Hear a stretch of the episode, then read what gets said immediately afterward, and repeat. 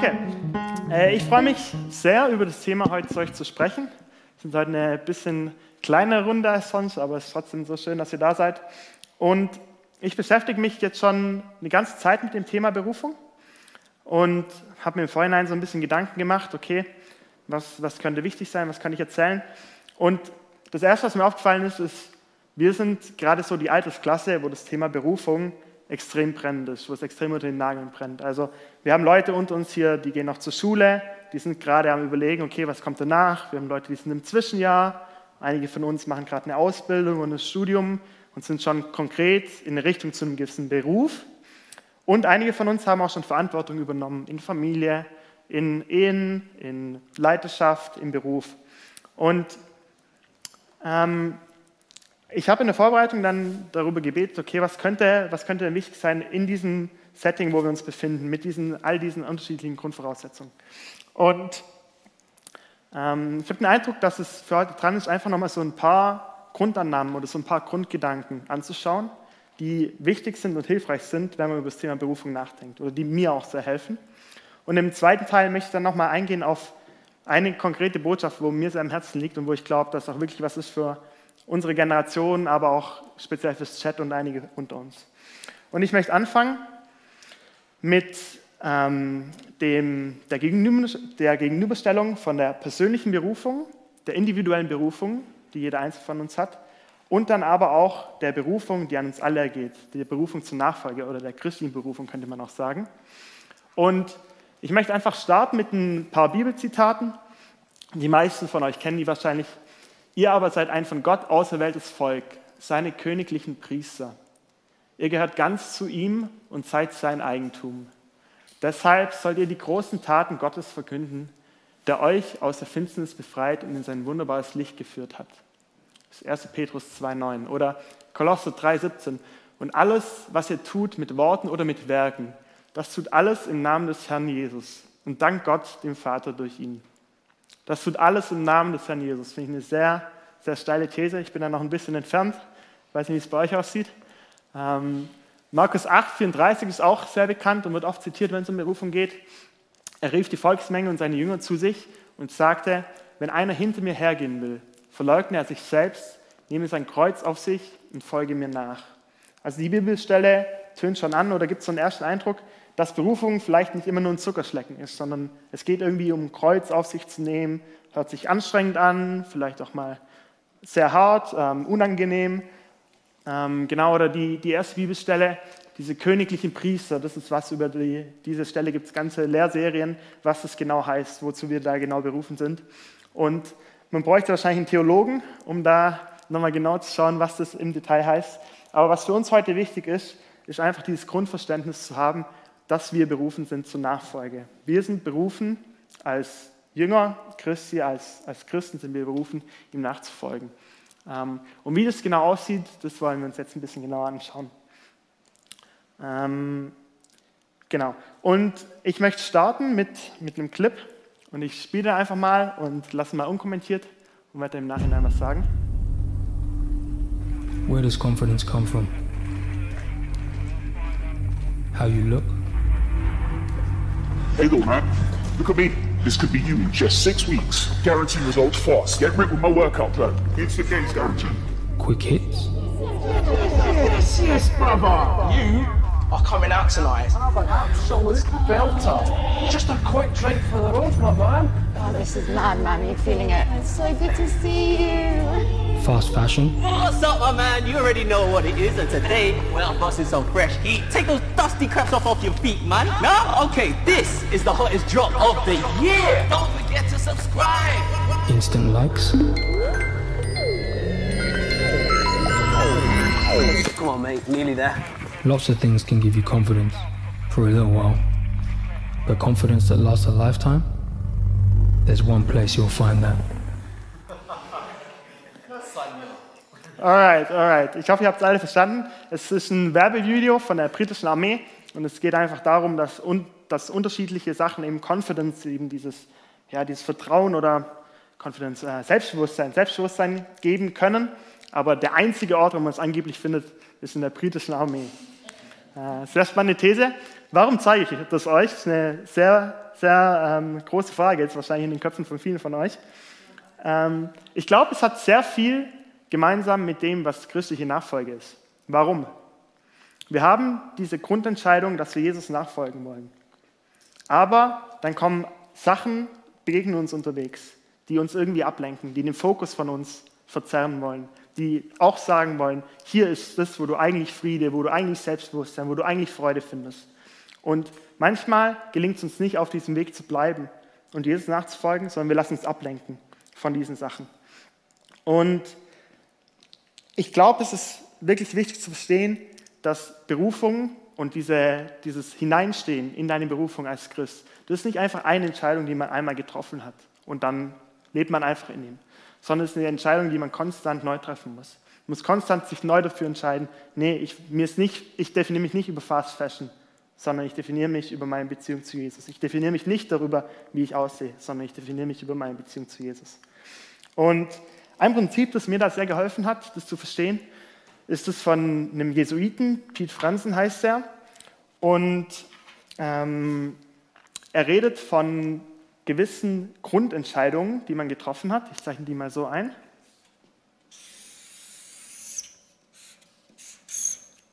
Das ist auch hier. Sehr gut.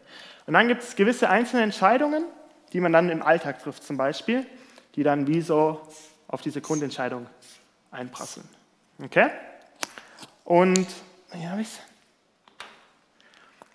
Und seine Grundannahme ist, dass es, also ich, ich lese kurz vor, indem ein Mensch zum Vernunftgebrauch heranreift, trifft er eine Entscheidung darüber, welcher Maßstab in seinem Leben der letztgültige oberste sein soll. Also in unserem Aufwachsen, in unserem Heranreifen, treffen wir an einem bestimmten Punkt bewusst oder vielleicht auch unbewusst eine Entscheidung. Okay?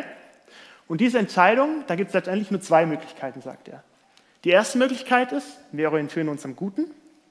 Die zweite Möglichkeit ist, wir orientieren uns am Bösen. Okay? Und er ordnet es ein, dass eben das Gute ist diese Hinordnung zu Gott und das Böse ist die Abwendung von Gott oder die Abwesenheit von Gott. Okay? So. Und wir haben jetzt diese Grundentscheidung und die wird aber ständig beeinflusst von den kleinen einzelnen Entscheidungen, die wir hier treffen. Okay? Und jetzt kann es zum Beispiel sein, wir haben die Grundentscheidung, dass wir Jesus nachfolgen wollen. Okay? Und jetzt treffen wir in unserem Alltag irgendeine Entscheidung. Und die Entscheidung ist im Einklang mit unserer Grundentscheidung. Dann verstärkt die die sozusagen.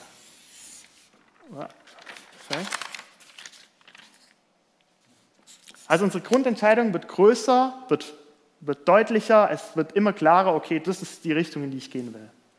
Das ist die eine Möglichkeit. Eine andere Möglichkeit wäre, ich habe diese Grundentscheidung und in meinem Alltag treffe ich irgendeine Entscheidung, die mit dem nicht übereinstimmt. Ich zeige das mal rot ein hier. Also in die andere Richtung geht praktisch. Und dann führt es dazu, dass meine Grundentscheidung zum gewissen Grad abgeschwächt wird. Also sie wird irgendwie kleiner. Und es kann sogar so extrem sein, wenn ich viele Entscheidungen treffe, die in die Richtung gehen, dass es dazu führt, dass sich meine Grundentscheidung sogar umdreht. Okay? Das ist dieses Grundprinzip, das er hat, von dieser Grundentscheidung. Und er spricht da auch davon, von, von Oberflächenwellen. Also er nimmt diese Metapher vom Meer und von Wellen, die auf der Oberfläche sind, so kleinere Wellen einfach, und dann von Grundströmungen, die unten sind, die praktisch die großen Wassermassen bewegen. Und die beeinflussen sich gegenseitig. Und nur weil eine Welle mal in eine andere Richtung geht als die Grundströmung, heißt nicht direkt, dass sich die ganze Grundströmung ändert. Aber es hat einen Effekt darauf und schwächt es ab. Und das ist letztendlich das Prinzip, wo auch in dem Video verwendet wird. Also diese, dieses Prinzip von, ich muss mich immer wieder neu dazu entscheiden. Ich habe diese zwei Möglichkeiten auch in meinem Alltag und es geht immer wieder darum, sich neu dafür zu entscheiden, Jesus nachzufolgen. Genau. Und das führt uns zur individuellen Berufung, auf die ich, auf die ich jetzt eingehen möchte. Und zwar möchte ich es tun anhand von zwei Berufungstypen. Und der erste Berufungstypus, das ist der paulinische Berufungstypus. Wer war Paulus? Paulus war ein Pharisäer, der ehemals Saulus hieß und Christen verfolgt hat, kurz nachdem Jesus gestorben ist. Und als er nach Damaskus unterwegs ist, trifft sie ihn wie ein Blitz. Er fällt vom Pferd angeblich. Ähm, je nachdem wird angezweifelt, ob er überhaupt auf dem Pferd unterwegs war. Aber auf jeden Fall, es trifft ihn wie ein Blitz. Er fällt zu Boden und er hat dieses Bekehrungserlebnis mit Gott. Gott begegnet ihm. Gott sagt ihm, hey, was du bisher getan hast, ist nicht richtig. Folge mir nach. Ich zeige dir, was wirklich richtig ist und was gut für dich ist. Also er hat diesen einen Moment, wo sich sein Leben wie um 180 Grad dreht. Und was er dann macht, ist nicht direkt wieder weiterrennen in die entgegengesetzte Richtung, sondern er nimmt sich erstmal sieben Jahre Zeit und überlegt sich, okay, was bedeutet das überhaupt für mein Leben? Finde ich ziemlich krass. Wir haben oft so das Gefühl, in der Bibel kommt es halt direkt hintereinander, wir haben das Gefühl, Blitzschlag, zack, lebt er weiter. Nee, da sind sieben Jahre dazwischen angeblich, wo er sich Zeit nimmt, wo er darüber nachdenkt, wo er mit Gott Beziehung baut. Aber dennoch es hat so diesen einen Moment letztendlich, wo man bei ihm sagen kann, dort hat sich alles verändert. Diese 180-Grad-Wende, diesen Blitzschlag, diesen vom Saulus zum Paulus-Moment. Und dem entgegen steht der petrinische Berufungstypus. Petrus kennt ihr wahrscheinlich auch alle oder die meisten zumindest. Petrus als äh, einer der Jünger, ähm, der schon die ganze Zeit mit Jesus unterwegs ist und der mit Jesus ganz viele unterschiedliche Dinge erlebt. Der die Highs erlebt, der die Lows erlebt, er erlebt die, ähm, zum Beispiel die Speisung der 5000, aber er erlebt auch seine Kreuzigung. Und wie man hier sieht, zum Beispiel durch den Hahn angedeutet rechts oben, er verleugnet Jesus dreimal.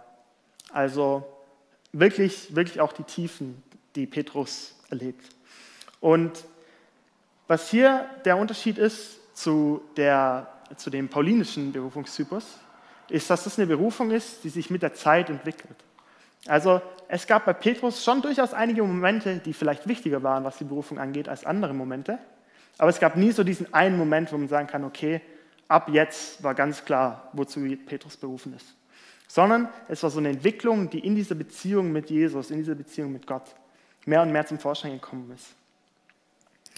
Genau, also diese Berufung ist mehr wie so ein Weg. Wir haben einmal wie diesen Blitzschlag, dieses auf einmal Offenbarung und dann auf der anderen Seite hat es diesen Weg.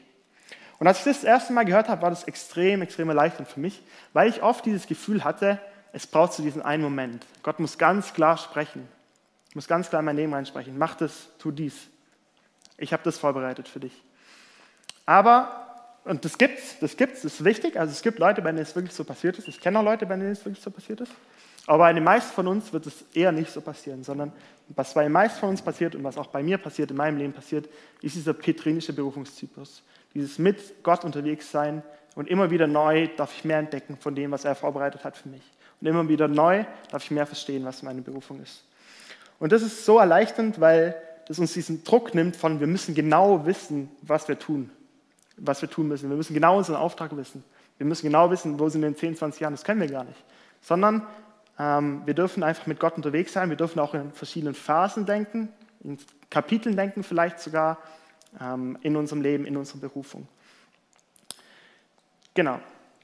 Und ein zweiter Gedanke bei der individuellen Berufung, den ich sehr spannend finde, ist der Gedanke, wie trete ich an meine Berufung heran? Also wie gehe ich damit um, wenn ich jetzt in irgendeiner Form ein Gefühl dafür entwickelt habe, was meine Berufung ist. Und da hat Ignatius einen sehr, sehr spannenden Text in seinen Exerzitien. Wer das nicht kennt, ähm, Ignatius äh, hat so vier Wochen lange Exerzitien und in der zweiten Woche geht es auch um das Thema Berufung. Und dort steht das im Exerzitienbuch. Darum ist es notwendig, uns allen geschaffenen Dingen gegenüber gleichmütig, indifferentes zu verhalten. In allem, was der Freiheit unseres freien Willens überlassen und nicht verboten ist. Auf diese Weise sollen wir von unserer Seite Gesundheit nicht mehr verlangen als Krankheit, Reichtum nicht mehr als Armut, Ehre nicht mehr als Schmach, langes Leben nicht mehr als kurzes und folgerichtig so in allen übrigen Dingen. Das ist ein sehr, sehr toughes Zitat. Ähm, ich weiß nicht, ob, ob da jemand sagen kann, da stehe ich 100% dahinter, weil was vielleicht die Reaktion ist bei meisten von uns, ist diese, dieses, gerade in diesem zweiten Teil, ich bin noch lieber gesund als krank. Ich bin noch lieber, ich habe doch lieber genug, ich bin noch lieber reich als arm. Und was wichtig ist hier, ist das Zitat im Kontext zu verstehen, in dem Ignatius es verwendet. Nämlich geht es nicht darum, was wir lieber haben oder was wir präferieren, sondern es geht darum, was ist entscheidend für unsere Berufung. Wonach richten wir uns, wenn wir überlegen, was, was ist unsere Berufung, wozu beruft uns Gott? Was sind da unsere Gedanken? Weil, ähm, weil es nicht entscheidend ist, ob du arm bist oder reich, wenn du Jesus nachfolgst. Ich möchte einfach ein Beispiel machen. Zur damaligen Zeit war die Situation, was Missionare anging, deutlich schwieriger als inzwischen. Also wenn ein Missionar auf Reisen gegangen ist in ein fernes Land, dann war die Wahrscheinlichkeit, dass er dabei beim Schiffsunglück stirbt, schon mal relativ groß. Und dann kommt man irgendwo an, andere Sprache, andere Kultur, gegebenenfalls treten die einem feindselig gegenüber. Es gibt gewisse Krankheiten, die vielleicht ansteckend sind, sodass man je nachdem auch relativ schnell wieder gestorben ist. Also es hatte ziemlich, ziemlich viele Risiken tatsächlich. Aber was Ignatius sagt, ist eben, dass sich nicht von denen abhalten zu tun, sondern wenn du diesen Ruf Gottes spürst, dann geh den Weg, auch wenn es vielleicht der riskantere ist. Und jetzt, mm, ja, jetzt kommt, kommt vielleicht die Frage bei euch auf, was, was meint er denn mit dieser Freiheit? Was, was der Freiheit unseres freien Willens überlassen und nicht verboten ist? Oder was ist, was ist mit meiner eigenen Freiheit? Was ist mit meiner eigenen Wahl? Und da hat er noch mal eine andere Stelle, die möchte ich auch kurz vorlesen. Und dort sagt er, oder es ist ein Gebet, das er spricht, Nehmt Herr und empfangt meine ganze Freiheit, mein Gedächtnis, mein Verstand und meinen ganzen Willen, all mein Haben und mein Besitzen. Ihr habt es mir gegeben, euch Herr gebe ich es zurück. Alles ist euer, verfügt nach eurem ganzen Willen. Gebt mir eure Liebe und Gnade, denn diese genügt mir. Ich möchte den ersten Satz nochmal vorlesen. Nehmt Herr und empfangt meine ganze Freiheit. Ist aus unserer postmodernen Zeit ein sehr herausfordernder Satz, würde ich behaupten. Weil Freiheit in unserer Gesellschaft, in unserer Generation, aber grundsätzlich in unserer Gesellschaft so ein hohes Gut ist. Und was Ignatius hier macht, ist, er fordert uns auf, unsere ganze Freiheit abzugeben. Warum macht er das? Oder was ist der Hintergrund von dem? Der Hintergrund von dem ist das Gottesbild, das er hat und das auch wir haben, die meisten von uns haben. Und das Gottvertrauen, das er hat.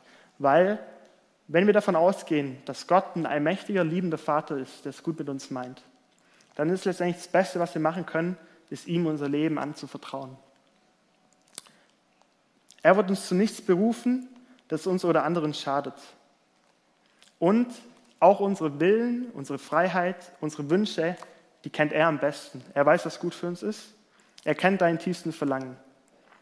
Und ich glaube, das ist wichtig zu verstehen, wenn man, oder wichtig, dass man das versteht, wenn man darüber nachdenkt, okay, warum sagt Ignatius hier so was, so was Deutliches? Warum sollen wir diese Freiheit abgeben? Ähm, und das ist wirklich dieser Fokus auf, wir sollen nicht den einfachen Weg gehen. Wir sollen nicht den einfachen Weg gehen, nur weil der Weg einfacher scheint, ähm, sondern wir sollen den Weg gehen, den Gott uns beruft. Wir sollen dort wirklich seinem Ruf folgen. Okay, Machen wir kurz einen Recap. Wir haben angefangen bei der Berufung, die an uns alle ergeht, und haben gesagt, den Großteil von unserer Berufung, den haben wir alle gemeinsam. Und wir müssen uns immer wieder neu dafür entscheiden, diesem Ruf auch zu folgen, in unseren einzelnen Entscheidungen, in unserem Alltag. Und gleichzeitig gibt es auch eine individuelle Berufung. Dort haben wir über die zwei verschiedenen Berufungstypen geredet, über den paulinischen und den petrinischen. Und wir sind wirklich dazu berufen, ihm nachzufolgen, ihm zu vertrauen, seinen Wegen zu vertrauen. Und mit dem möchte ich zu, zu dem kommen, was, was ich glaube, was wirklich wichtig ist für heute Abend oder was mir auf dem Herzen liegt für heute Abend. Und zwar ist es was, was dieser Mann hier geschrieben hat. Wer ihn nicht kennt, das ist C.S. Lewis. Er hat sehr, sehr viele, sehr gute Bücher geschrieben. Und eines davon ist das hier. Das heißt Dienstanweisung an einen Unterteufel. Der Titel mag vielleicht erstmal ein bisschen verwirrend klingen ähm, oder vielleicht sogar abschreckend. Aber was er hier macht letztendlich, ist, er schreibt aus der Sicht von jemandem, der versucht, den Menschen von einer Beziehung mit Gott fernzuhalten. Und egal, ob man jetzt an sowas glaubt oder nicht, wie auch immer, ist dieser Grundgedanke von, man überlegt sich, was hält mich eigentlich davon fern, Gott nachzufolgen. Der ist letztendlich der, der entscheidende Gedanke, den er hier hat. Und Ich möchte euch einen kurzen Teil vorlesen aus, aus einem Kapitel, ähm, wo er über die Zeit schreibt. Und genau, also einfach das im Hinterkopf haben, wenn jetzt zum Beispiel vom Feind die Rede ist, dann ist damit Gott gemeint. Okay? Weil es hat diesen Perspektivwechsel. Nicht, dass, ihr, nicht dass, dass es euch verwirrt. Genau. Die Menschen leben in der Zeit, der Feind aber hat sie für die Ewigkeit bestimmt. Daher möchte er, so glaube ich, dass sie ganz besonders auf zwei Dinge ihre volle Aufmerksamkeit richten. Auf die Ewigkeit selbst und auf jenen Punkt in der Zeit, den sie Gegenwart nennen. Denn die Gegenwart ist der Punkt, in dem die Ewigkeit die Zeit berührt.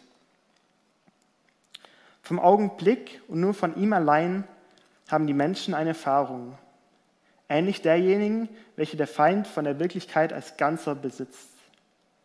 In diesem Augenblick allein wird ihnen Freiheit und Wirklichkeit tatsächlich angeboten. Denn die Gegenwart ist der Punkt, in dem die Ewigkeit die Zeit berührt.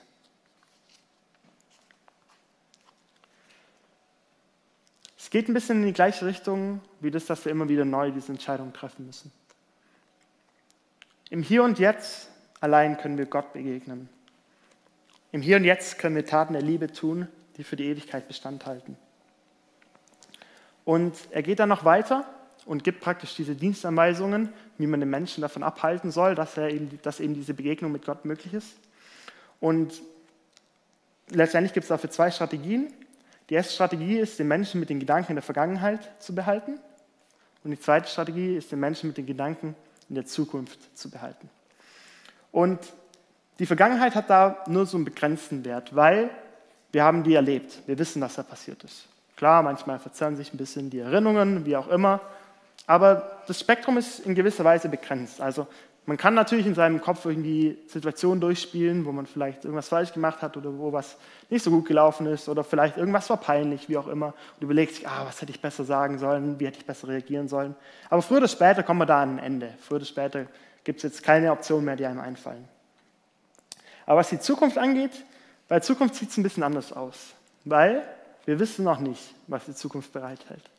Wir können uns in diesen Gedanken über die Zukunft verlieren, weil wir noch nicht wirklich wissen, was denn genau passieren wird. Wir können endlos irgendwelche Szenarien durchspielen, ohne genau sagen zu können, ist es überhaupt realistisch oder wie realistisch ist das. Und deswegen bietet das im Gegensatz zur Vergangenheit, bietet die Zukunft unbegrenzte Optionen, wo wir unsere Gedanken damit verbringen können. Und er schreibt dann weiter im Buch, wir wollen eine ganze Rasse, die ständig auf der Jagd nach dem Ende des Regenbogens ist, die niemals jetzt ehrlich oder freundlich oder glücklich ist, sondern stets jede wirkliche Gabe, die in der Gegenwart zuteil wird, nur als Brennstoff benutzt, den sie auf dem Altar der Zukunft häuft.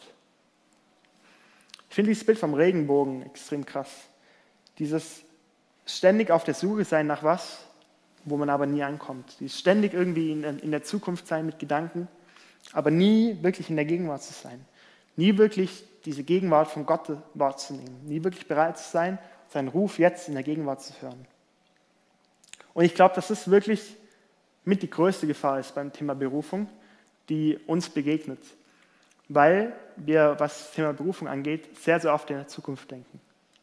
Wir denken darüber, okay, wozu sind wir berufen? Was wird passieren? Ich denke darüber nach, okay, wie, wo stehe ich in zehn Jahren? Ähm, bin ich berufen, eine Familie zu gründen oder nicht? Welcher Beruf? Ähm, wie sieht es aus mit meinem Wohnort? Und so weiter und so fort. Aber die zentrale Frage ist doch letztendlich, habe ich mich heute berufen lassen? Habe ich mich heute rufen lassen von Gott? Bin ich bereit, Gott heute nachzufolgen? Oder gehe ich dem aus dem Weg? Das ist, glaube ich, auch ein wichtiger Punkt. Wenn wir immer in der Zukunft sind mit unseren Gedanken und immer über die Zukunft nachdenken und uns überlegen, wie wir in der Zukunft entscheiden würden, dann gehen wir den Entscheidungen jetzt in der Gegenwart aus dem Weg. Und das können die Entscheidungen sein, die vielleicht auch mal unbequem sind, wo wir vielleicht mal eine Extraschicht einlegen müssen, wo wir uns vielleicht mal entschuldigen müssen bei jemandem. Wenn ich in der Zukunft bin, dann kann ich einfach immer weiter irgendwelche Gedanken durchspielen, die mich nie wirklich in eine Aktion bringen.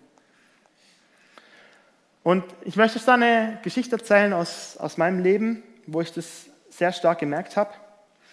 Und zwar hatte ich ein Gespräch mit meinem Mentor, das ist so eine ältere Person meistens, die einen begleitet in Lebensfragen.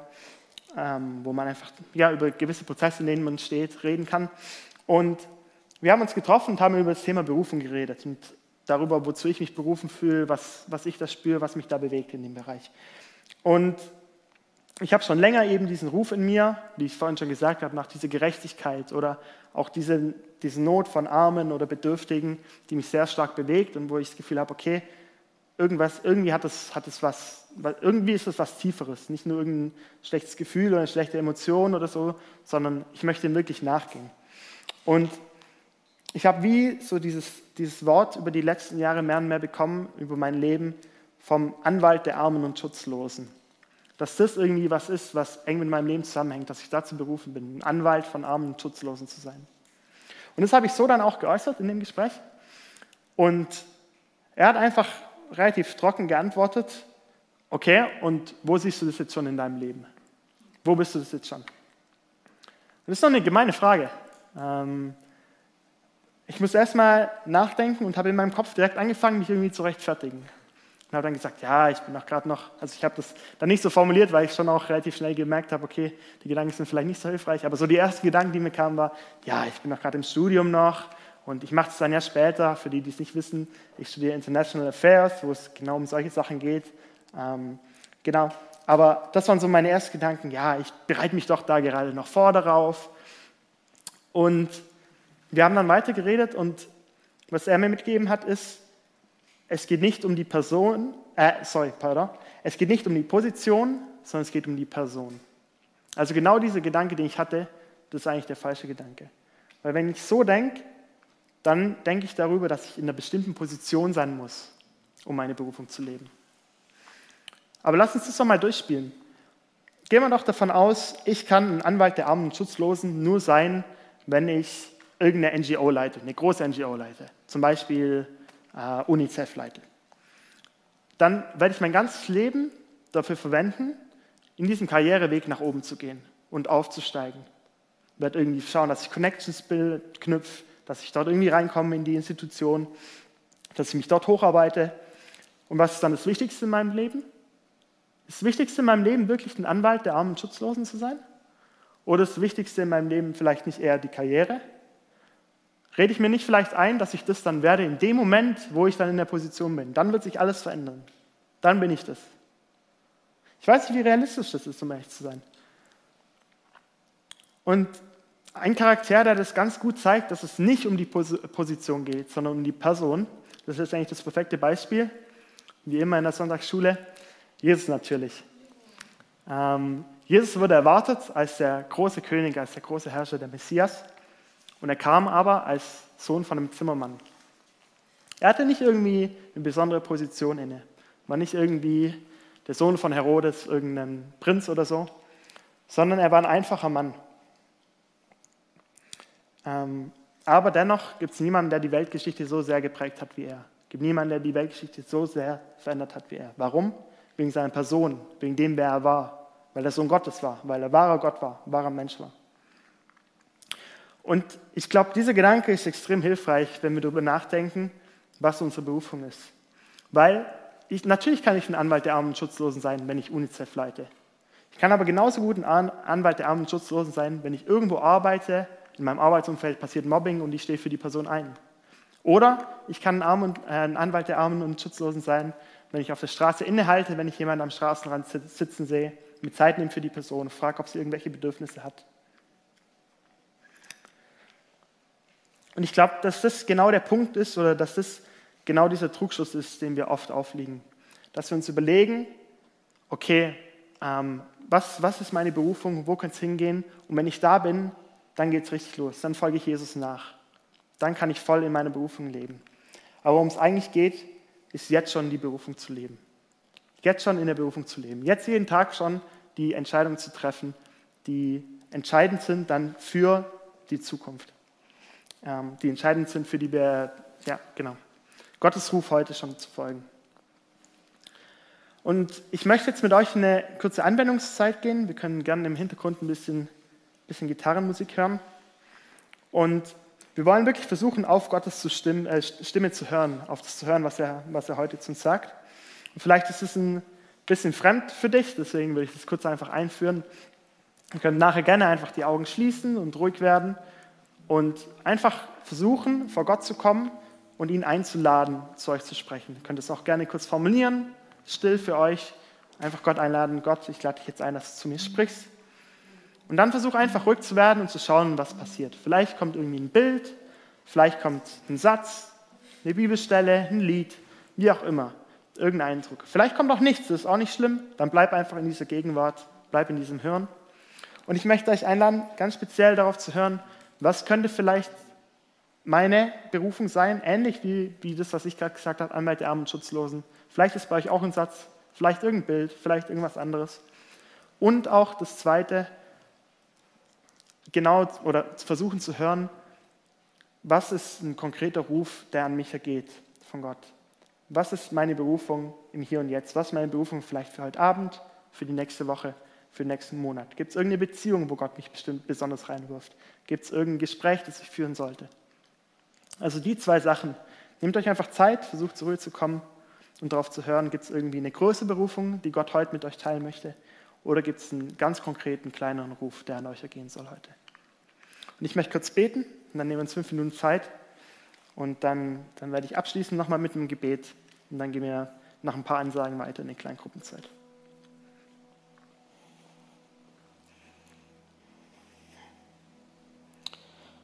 Vater, ich danke dir, dass du jeden Einzelnen von uns liebst und dass du jeden Einzelnen von uns beim Namen kennst und beim Namen rufst. Ich danke dir, dass du mit uns unterwegs bist